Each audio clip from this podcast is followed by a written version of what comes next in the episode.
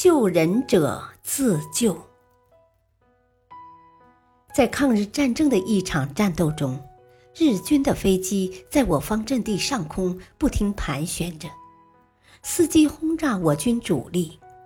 一个班长正带领着几个小战士与敌人殊死抵抗，突然一架飞机俯冲下来，班长赶紧大声喊道：“同志们，快卧倒！”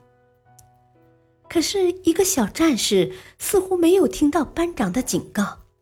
依然站在那里拼命地射击敌人，眼看敌机就要冲下来了，班长一个箭步冲上去，将小战士压倒在地。